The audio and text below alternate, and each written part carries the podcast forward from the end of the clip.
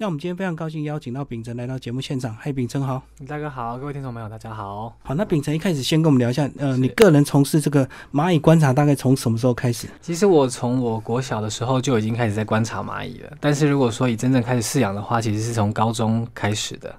所以我在从高中开始算的话，现在已经有超过十年的经验这样子。那高中是一个什么样的机会让你去观察到蚂蚁？因为蚂蚁一般人都那么小，不太会去关注到。对啊，对啊，其实最早的开始是因为我我爸爸带我接触大自然。然后我才会开始看到这些生物。那因为蚂蚁是在这个探索过程当中，它是最常见，所以我是因为这样子才开始慢慢观察到这些蚂蚁。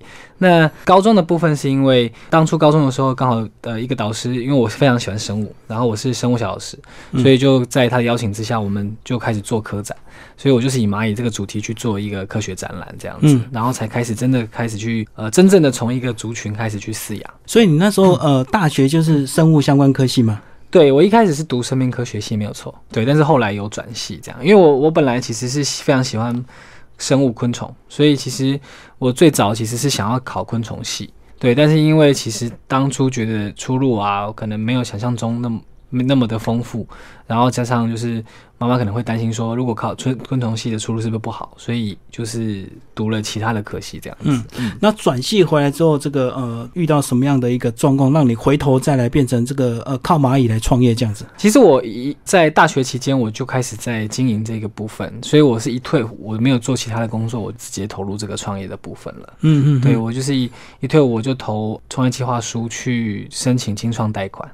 对，所以就是直接开始开始去创业这样子，所以那时候算是非常勇敢哦，因为轻松贷款，而且你挑选的又是这个蚂蚁饲养这个，对对对。因为一般人如果他比较没有把握，他可能会从这个昆虫饲养至少范围比较广嘛，然后可能这个也比较有机会接触到一般的这个饲养者这样。没错没错，因为所以当初呃家人就会有质疑说，你确定要靠这个吗？然后你确定要走下去吗？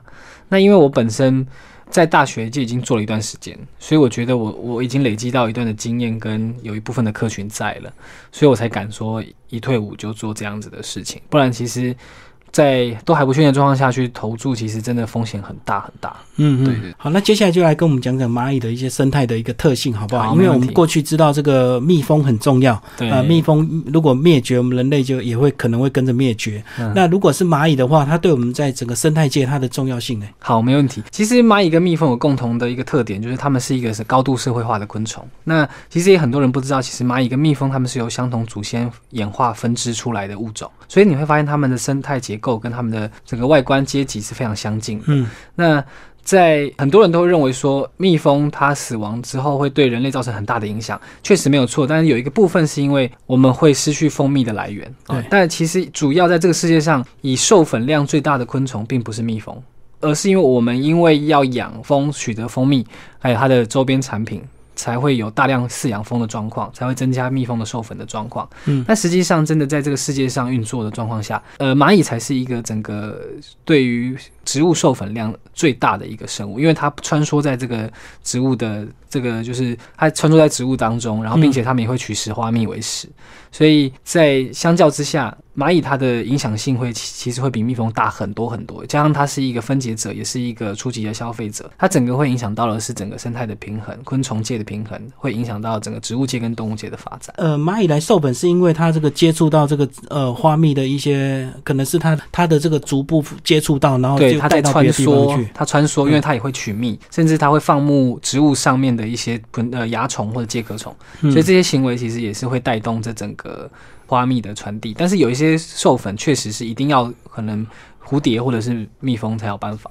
对，但是其实，在科学研究下面指出，其实，在如果呃普遍来说，在整个总量来说，因为蚂蚁在世界上的含量是数量是最多的，对，所以它整个。在带动的状况下，其实才是最总量最大的。嗯嗯嗯。然后这个蚂蚁它这个数量以及种类到底有多少？呃，目前在科学家的有命名的状况下，大概是一万三千多种。那但是科学家是预估大概超过两万种，可能将近两万种。那台湾的部分，其实我们台湾很小，嗯，但是我们台湾就有将近四百种的蚂蚁。那目前有名字的大概是两百九十种上下。对对对，所以其实非常惊人，在以物种数量或者是种类来说，它是一个全世界涵盖最多的一个生物。而且照你这个书里面写的说，如果全世界的蚂蚁这个加起来会超过我们人类的总和。对，但是其实我觉得，随着我们人类的不断的破坏栖息地环境哦，我们现在人还是不断的增加。所以这个状况一定会慢慢的改变，因为蚂蚁不断的在消失，人类不断的在增加。那可能这个科学家当初的假说会随着我们人类的发展会有一些改变。那这本书呢，主要就是呃针对这个蚂蚁的饲养与观察。那是不是就来跟我们稍微介绍一下蚂蚁这个它在自然界它到底是吃什么？那如果带回家里之后，那我们要怎么样来饲养？好，没问题。首先的话呢，它们不同的蚂蚁，因为它分布在不同的地方，还有不同的食物来源跟栖息的环境，所以在物种上其实有非常多种。我们刚刚介绍到。它其实全世界有将近两万种，所以呢，每一种吃的东西就一定不一样啊。但是它基本上会分两个角色，呃，一个是分解者，它会主要去分解这个地球上的昆虫的尸体残渣或者是一些碎屑。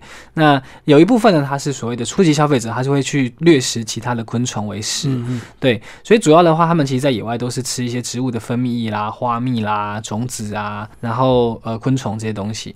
那我们在人工饲养的状况下，我们必须要去了解它本身吃什么东西，了解它的生态。跟你要怎么维护之后，你才有办法把它带回去饲养。那普遍来说，我们在饲养上，我们比较会带的就是呃素偏素食性的蚂蚁，因为你在饲养上呢，你的食物取得很容易之外，对你本身在照顾上它的需求。你是可以满足它的。那当然有一些高海拔的，或者是比较呃难以在人工状况下饲养的，我们也不会推荐大家去做饲养这个动作。哦，所以会透过你们店妹去贩售的，都是一些比较容易饲养。没错没错，我们会去筛选素食的，就对。对，通常都是素食性。那我们普遍称为巨山蚁，就是它的属性分类，就是呃在生物学分类上，界门纲目科属种的部分，它的属是属于巨山蚁属。既然叫巨山蚁，是不是它体型相对比较大？没错没错，它会的就等于说是巨大山上的蚂蚁的意思。但是在巨山蚁当中，又有非常大跟非常小的。嗯，可能就是因为它在生物学划分上，还是会演化出不同体型。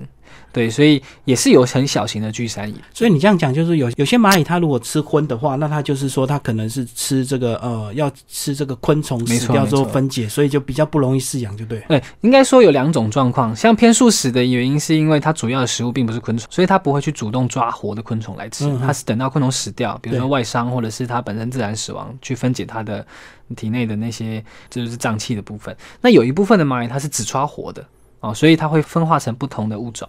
那因为你如果是要特别养这些需需要吃活体的蚂蚁的话，意意味着你家里要准备活的昆虫。对啊，那再加上其实很重要的原因是因为这些蚂蚁呢，它原本生存的环境一定要有很多的昆虫。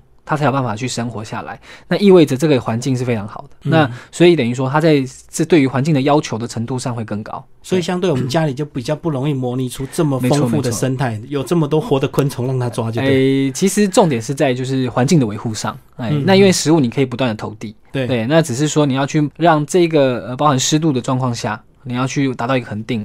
这样子是比较需要去细心维护的部分。对，那其实我们都知道，这个蚂蚁它的这个角色分工非常的详细，跟蜜蜂一样，有什么蚁都有该做什么工作，一辈子就做这个事。是，是先把这个蚂蚁的角色先给我们介绍一下。好，没问题。基本上蚂蚁在阶级划分当中啊，会分为五个角色啊，但是其实有许多蚂蚁并不是五个啊，所以普遍来说我们会分五个。第一个当然就是负责产卵的生产机器，我们称为蚁后啊。那蚁后呢，它有能力可以筛选跟选择产出四四种阶级，就所谓的繁殖阶级有分雌蚁跟雄蚁啊，他们就负责交配跟繁殖的，所以他们没有工作能力，只有繁殖交配的行为。嗯那另外两个叫做劳务阶级，也是我们最常见的两个阶级，就是所谓的工蚁跟兵蚁啊。嗯那再依照他们的出生年龄、个体大小去划分他们的工作内容，所以这是非常神奇的事情。那工蚁的话，一般就是做工嘛；那兵蚁的话，就是打仗，是吧？哎，防御跟攻击主要是这个。但是其实有一些物种啊，他们在演化的过程当中，它不见得会有这么频繁的攻击行为。所以它比较会划分在比较防御能力比较强，或甚至是对于食物切割哦筑巢能力的加强。那还有一个很重要的就是有一些的大型的个体，它会当做一个食物的仓库，就是使用这样子。嗯，对，所以每个物种都有划分它不同的特殊的功能。那其实这个蚂蚁啊，它这个发现食物之后，它不是现场吃，对不对？它是都把它分解带回巢里，大家再慢慢吃这样子。对，没有错。但是是要看食物的特性哈。比如说，如果今天它遇到的是液态的食物。啊，那它会马上吸食到肚子里，因为液态的食物只能通过容器才能携带，那它的肚子就是它的容器。但是如果以昆虫来说，就好像我们原住民打猎一样，我们打到山猪之后，我们不会当下把它肢解，而是我们会把它扛回去再慢慢分。原因是因为在外面所需要分解的时候，你会遇到可能很对于蚂蚁来说，可能遇到很多的掠食者，或是跟它抢食物的个体。所以它搬回去之后，它还可以慢慢的、安心的分解它。其实对于蚂蚁这个，我们小时候如果有观察到，有时候我们就常常看到一整排的蚂蚁，它们可能出来集体去吃东西啊，或者是干嘛。然后我们小时候可能就会恶作剧，就会拿个东西把这个路线挡起来。对对对，其实我小时候也做过这种事。对，那如果挡起来，他们是还可以穿过去吗？其实要看你挡的程度啊。那基本上它。当下你挡住之后，它会因为它的费洛蒙气味断裂了，所以它会当下不知所措。但是只要它有机会让这两个费洛蒙连接在一起的时候，哦，它会侦测到味道之后，它会再接回去。所以理论上是可以阻挡它一下子。对，只能一下子。绕一绕找到之后，它又它还是会接回去。新的人又会分泌这个新的费洛蒙。对对对。然后让旧的人可以沿着这个路线，对，没有再绕一圈就过去了。是是是。那其实呢，这个蚂蚁的构造也是蛮有意思的，是不是？呃，这个帮我们稍微介绍一下吧。在蚂蚁上面呢，它其实就是一个昆虫，所以它跟一般的昆虫的定义一样。第一个，它有呃六只脚三对足，然后它有头胸腹的分解，然后它比较特殊的地方就是。呃，你要怎么分辨这个是蚂蚁还是其他的昆虫？因为有一些生物它会去模仿蚂蚁的外形，甚至去吃它们，所以我们叫做拟态，或者是模仿那些外形。那以蚂蚁来说呢，它比较独特的特征就第一个，它是世界上唯一的触角，叫做蜥状触角。啊，每一种生物都有它的独特的触角外形哈。那以蚂蚁来说，就是蜥状，就是像膝盖一样会弯曲。那它的前端是一节一节组成，后面是一个柄。所以从这个地方，那再加上它的胸部跟腹部之间有一个连接处叫腹柄节，嗯，然后透过六只脚都在同一个胸节上啊，这三个特征去综合判断说这个物种它其实就是蚂蚁，对，因为它的辨识性，我们可以透过这三个器官去去分辨这样子。而且蚂蚁特别，居然是他说是这个完全变态，对不对？它对，可以从蛹期到成虫这样。对对对，它有四个阶段，就是以后产下卵之后，卵会孵化成幼虫，那幼虫会经过五次的脱皮长大，然后会吐丝结茧化蛹。那一般来说，大部分的蚂蚁都会吐丝结茧。那有一些像家里面的蚂蚁，我们称为家蚁亚科的这些物种，它就会不需要吐丝就可以直接化蛹，我们称为裸蛹。那最后都会相同，就是直接变成成虫，就羽化成虫这样。所以这也是这个饲养蚂蚁观察的乐趣，就也是一个重点。整个这个生命的。一个周期啊，对，没有错，对，然后再来就是比较特别的是，因为我们在野外其实只看得到它特定的行为，包含它觅食啊、侦查，然后搬家，顶多可以看得到搬家。那大部分的在野外看到的蚂蚁都其实都是在做同一个工作，就是在找食物啊。但是其实它百分之九十的生活都在家里面啊，包含它以后以后产卵啊，卵整个变化的过程，然后他怎么照顾、怎么分工、怎么区域的划分，其实都在家里面才看得到。对，所以我们才会透过饲养去。做到最全面的观察，这样子。然后他这个呃，就是以一个以后为中心做一个这个团体，他们彼此之间会不会有竞争，或者是互相攻击、抢地盘的这种行为？如果在同一个族群当中是不会，但是如果是同一个物种，在相同的，因为他们相同的食物来源、相同的栖息地、相同的喜好，所以他们比较会产生竞争的行为。对，那以蚂蚁来说，它比较特别的是，它没有一个绝对的，就是绝对的掠食者。啊，它很多东西都会吃蚂蚁，但是在这样的掠食状况下，并不会减少它在族群的数量太多，因为它只吃得到野外的蚂蚁，所以真正造成蚂蚁数量的恒定的方式，其实是物种之间的竞争的行为。啊，因为我们都吃这些东西，我们都在这里地方存活，所以当竞争失败的，就是适者生存，就不适者就会淘汰，这样就是弱肉强食的概念，这样。好，那最后这本书既然是聊到这个饲养与观察，那是不是就呃，我们就把重点摆在这饲养的部分？那到底一般的新手到底要怎么入门，怎么样开始饲养？首先，当然就是第一个，你要先对蚂蚁有基本的认识，包含它整个需要的条件，然后你的你的维护是不是适合它啊？比如说，因为正常来说，蚂蚁之所以容易饲养，是因为它会自主行为，所以我们只要提供它一个对的环境跟正确的食物，然后还有正确的频率。那它就可以去做饲养。那基本上我们的维护的频率大概是二到四天。所以如果你很常出差，或者是呃超过五天以上的出国或者出差，那可能相对来说你的物种要挑，或者是不太适合饲养，因为它基本上一个周期就要喂食一次这样子。所以等于是两到四天我们要投放一次食物。没错没错，就看它的需求，然后还有族群的大小。那族群到大的程度的时候，甚至有时候需要一天投食一次，甚至一天投食很多次，就要看族群的规模。对，那再来就是去选择你喜欢的物种，跟依照这个物种的饲养难易度去做筛选。那我们都会把难呃物种的星难易度会以星级分类啊。那最容易的就是一颗星。那随着越来越难、越来越复杂、越来越麻烦的，我们就会把它归类在二三以上这样子。那通常我们都会建议入门的话，都从一星的开始选择。那比如说一星有什么？呃，基本上我们主要推荐的三种就是白书巨山蚁，然后大黑巨山蚁跟高雄巨山蚁这三种巨山蚁属的物种。对，那它们的适应性非常强，然后对于湿度的容忍值也非常强，然后本身的话，它的成长速度啦，或者是呃观察性都非常的好。所以，我们主要的话会以这三个物种为主要的推荐对象。那像你这个呃，推广这个蚂蚁饲养到现在，这个一般饲养的族群还是都小朋友吗？还是现在你们也推广到成人的？基本上，我们主要反而是推成人的部分，因为其实我本身自己也是从小开始接触大自然啊，但是在小的时候并不知道该怎么正确的对对待这些生物，这怎么尊重他们，甚至是怎么观察他们。那其实是随着我父亲的带领之下，所以。呃，我觉得很我在推广上，我有一个很重要的概念就是，如果爸爸妈妈是有意要带小朋友进入这个世界的，我们会非常的乐意去协助他们去进行。但如果说只有小孩自己本身有兴趣，可能爸妈没有，我们就会。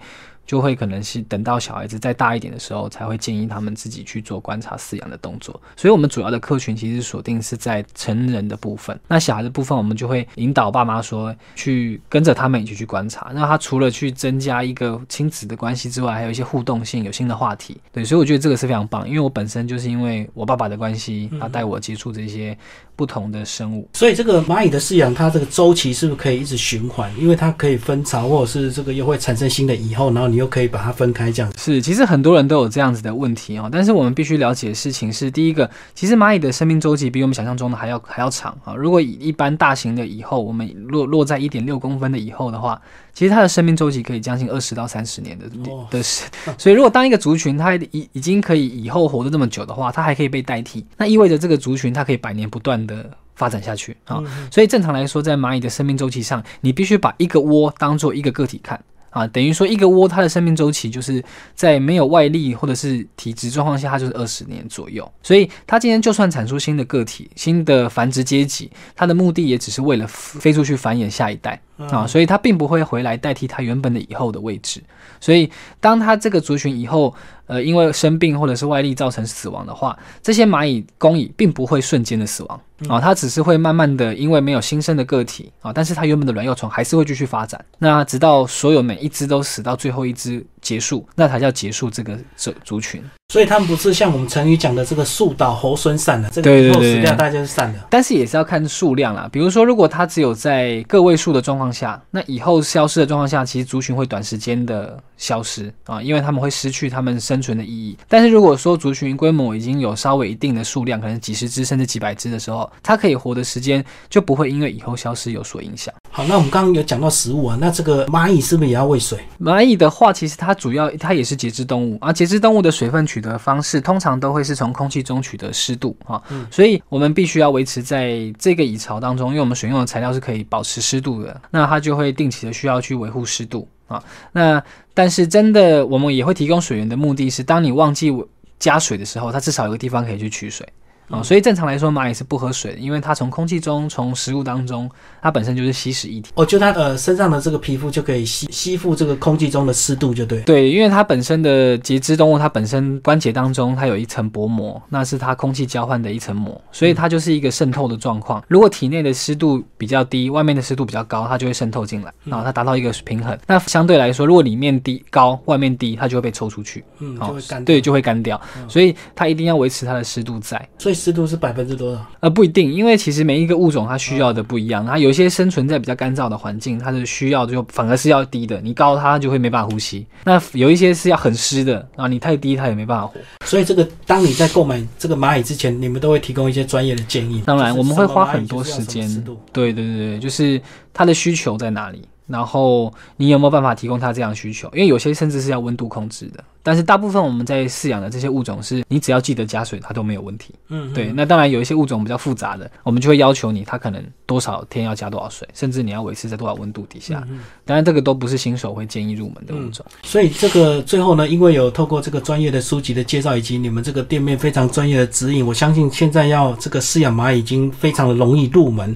但是重点是，万一你自己养到一半突然不想养，或者是你你是为了小孩买，但是小孩养养没兴趣，嗯，那有些人是会觉得，反正蚂蚁是生在大自然，我就把它放回去就好了。对，其实这个观念是非常错误的观念啊，因为我们会是一定会强调，第一个，就算它是本土的物种，它也不能被任意的遗弃。第一个，你不会知道它该放的地方是哪里啊，然后，所以它就算是本土的种物种，它在不同的环境被遗弃，它产生也是有可能是危害的。对啊那所以我们的做法是，你只要从我们这边购买，那如果你因为你个人因素没办法饲养，我们都可以无条件回收啊、嗯甚至有一些人他可能很想养，但是他因为他自己环境的关系，他只能固定在同一个大小下，但是族群会不断的成长，对，所以我们会提供一个服务是，你今天养满了，你可以再拿来换一窝小窝的。嗯啊，我们也是不收费，因为避免就是说人家任意遗弃的状况。那放生这件事情是专业人士在做的。哦，嗯所以不对的放生不包含放生外来种，这是绝对是错误的的一个观念。这样子，因为就算你放本土种，基本上百分之九十，可能甚至快接近百，你放出去它一定会死。因为对于蚂蚁来说，它必须要一个家，它才能生存。那在这个放生的过程当中，如果你就算你给它对的环境放生，它也要面对的就是利己的掠食者、环境的问题，还有竞争的问题，所以通常都会是就失败收场这样子。所以这个放生有它一定的难度，没错没错因为不是说一两只让它自己跑出去就。对对对你要整个蚁巢、蚁窝这个一起，呃，从饲养的环境变到大自然就没有那么容易啊。对对对对对对，嗯而且它到这个环境，它能不能马上认出它的它新的环境，又是一个困难了。其实对他们来说，呃，他们并不会被驯化，嗯所以它不会失去他原有的就是筑巢的一些技巧或什么本能的行为。但是最重要的问题是因为你把它丢出去的时候，你当下它是没有蚁巢的，是所以它要找个地方先躲起来。那这个过程当中，它就可能会出现很多的状况，包含被掠食者吃掉，或者是下雨什么什么的等等的状况，就会太干，它就会马上死掉。是。好，那最后呢，帮我们总结一下好不好？这个蚂蚁的这个饲养与观察，这个在这本书可以得到非常专业的一个建议，同时你们店面也提供服务哦。那另外你们呃也有提供粉砖哦，我相信呃听众朋友如果有兴趣，也可以透过粉砖跟你们这个联络，对不对？这甚至呢呃也可以到店面去看一趟。那最后来帮我们谈一下这个，呃我们这些年呢、常常听到这个红火蚁的危害，红火蚁很危险，会造成这个人类的一个很大的一个伤害。那到底这个呃我们对红火蚁有没有一些错误的印象？基本上，第一个大家都觉得它是一个很危险的物种，我觉得这个跟媒体的渲染有很大的关系。嗯对因为正常来说，其实任何的生物，你只要有危害到它的自己的意识的时候。或是安全的时候，它本来就会反抗，所以只是差别在于它反抗的幅度跟程度在哪里。那以红灰来说，因为它本身是一个攻击行为非常强的生物，然后加上它刚好生存的环境会重叠在人类世界，所以它很容易因为我们不小心干涉到它，它会反抗。对，对，那我们人也是一样啊。如果政府如果要去拆你的房子，你当然会反抗。对于那些农夫去破坏到他的环境，他当然会反抗。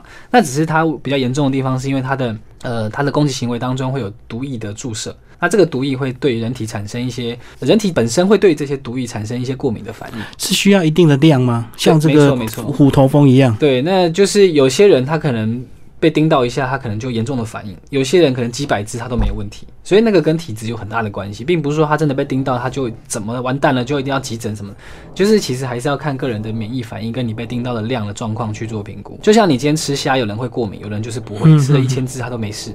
那个就是自体免疫的问题，那你又不能说吃虾是危险，嗯所以对于是蚂蚁来说，基本上你只要不影响它，它就不想，它就不会危害你。尤其是尤其是它并不会住在呃我们住的范围内。那其实还有一个很重的重点部分，就是很多人都觉得这些生物不断的在危害人类，但是其实我们要想的事情是，对于这些生物来说，它根本没有把这个地球当做就是有分说这是你家还是我家，这个地球是这个世界上所有生物共享的。对，所以对他来说，他根本不知道他现在踏进的是你家的花园。还是怎么样？所以我们对每一个生物都应该要保持尊重。那但是它比较有问题的原因，是因为它并不是本土的物种，所以其实就算是这样子，我们应该还是要去防堵它的扩散。这个事情是我们觉得必须要跟大家说明的。好，最后秉承帮我们这个再提供一些建议。我们在如果真的要饲养蚂蚁之前，我们应该做一个什么样的一个心态的准备？好，第一个，呃，当然就是对蚂蚁做最全盘的认识跟了解，因为有时候它跟你想象中的完全不一样。比如说，像很多人认为说它会长很快，然后一下就满了，怎么办？嗯，那其实生命周期是有生有死的，所以你要养的好的状况下，它才会慢慢的成长。所以有很多这些刻板印象啊，或者是一些基本的问题，我们都有透过影片或者是介绍的方式，在我们的粉砖啊或者是 YouTube 里面会有一些介绍。那大家都可以有空有兴趣可以先去参考一下。如果真的觉得你有适合，那我们再去做深入的了解跟饲养的这些行为会比较理想。而且其实这本书还有提到一些蚁巢也可以自己制作，也提供一些 DIY 啊。这个听众朋友有兴趣可以真的去买这些材料，然后就可以做出你自己理想中的。我觉得养蚂蚁有一个乐趣，就是你可以打造自己的一个地下城堡。没然后你错没错，只要你家里够大，你就可以把城堡打得很豪华，然后去观赏你有没有办法把这个蚂蚁的这个族群把它养到这个达到一定的一个数量，我相信会还蛮有成就感的。没错没错。所以其实蚂蚁饲养就是我们的重点是在于享受这个观察的乐趣，然后去创造属于自己的一个蚂蚁的帝国这样子。好，今天非常感谢这个呃王秉成呃为大家介绍蚂蚁的饲养与观察，然后这本书呢是由诚心自然所出版，好，谢谢秉成。谢谢。